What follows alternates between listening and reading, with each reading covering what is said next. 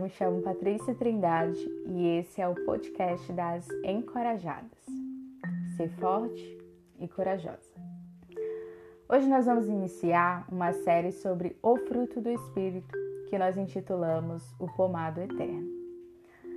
Bom, o que é o fruto do Espírito? Você sabe?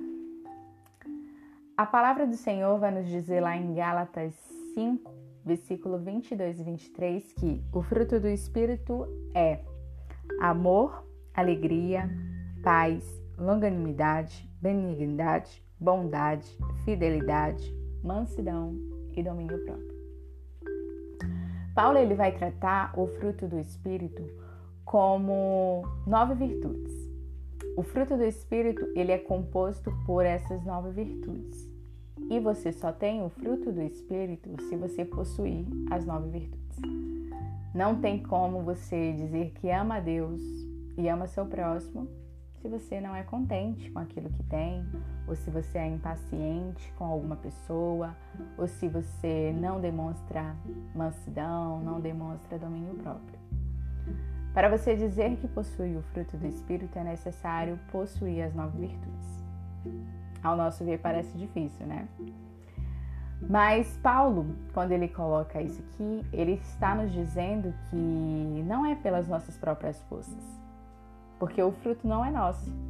O fruto não é da Patrícia, o fruto não é da Andréia, o fruto não é da Eugênia, o fruto não é da Letícia, enfim.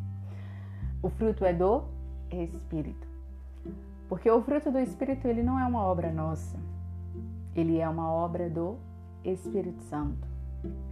É uma obra única que somente o Espírito Santo pode fazer em nossas vidas.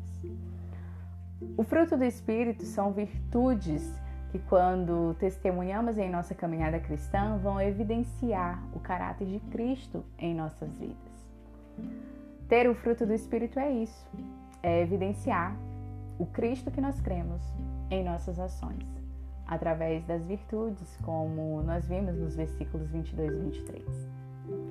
Paulo ele trata nessa sessão também sobre as obras da carne.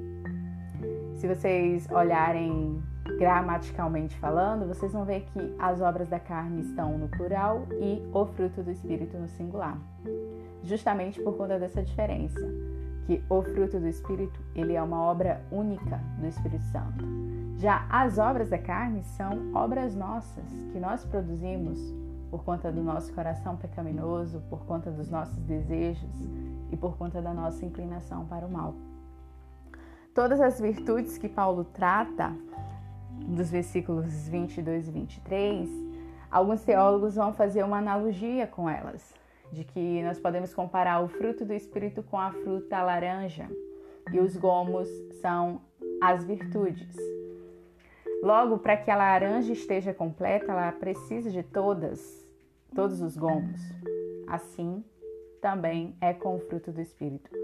Para eu dizer que eu possuo o fruto do Espírito, eu preciso das nove virtudes.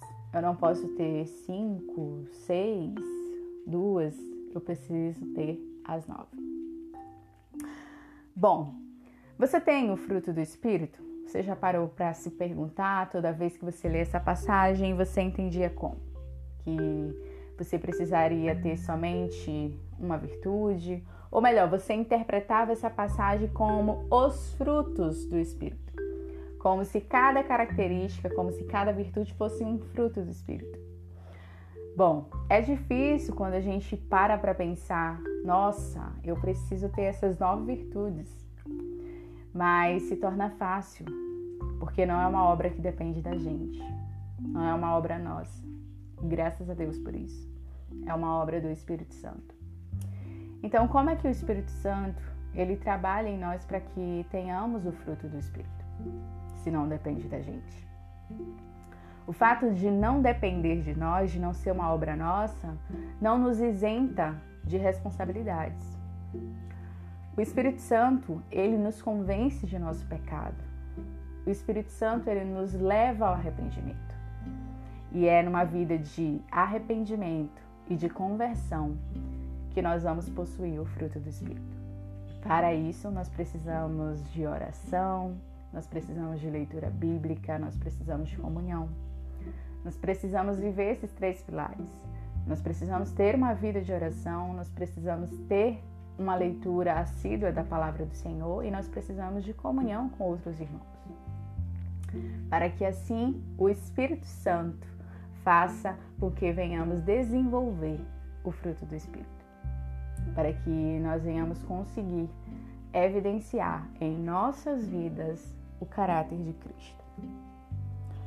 Você tem o fruto do Espírito? Eu queria finalizar o nosso podcast trazendo os versículos 1 e 2 lá do capítulo de João, capítulo 15, que vai dizer, Jesus ele vai dizer que ele é a videira verdadeira e que Deus é o agricultor.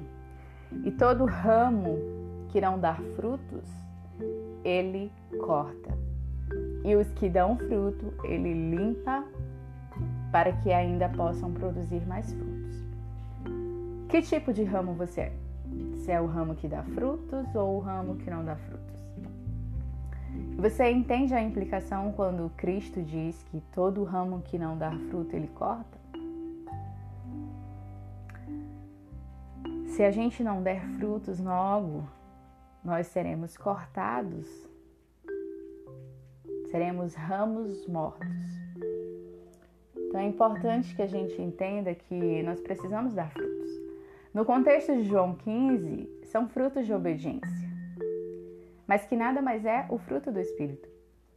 Porque obedecer aos mandamentos do Senhor e à sua lei é amar a Deus sobre todas as coisas e amar o meu próximo como a mim mesmo. E é, o primeiro, e é a primeira virtude do fruto do Espírito. Que possamos refletir a respeito se nós temos ou não o fruto do Espírito, se nós temos dado esse, esse fruto em nossas vidas, se nós temos evidenciado de Cristo, se nós temos realmente demonstrado através da nossa vida o Cristo que nós cremos. Nos próximos podcasts, nós iremos falar de cada virtude do fruto do Espírito individualmente, separadamente. Aguardo você no próximo e até mais. Deus abençoe.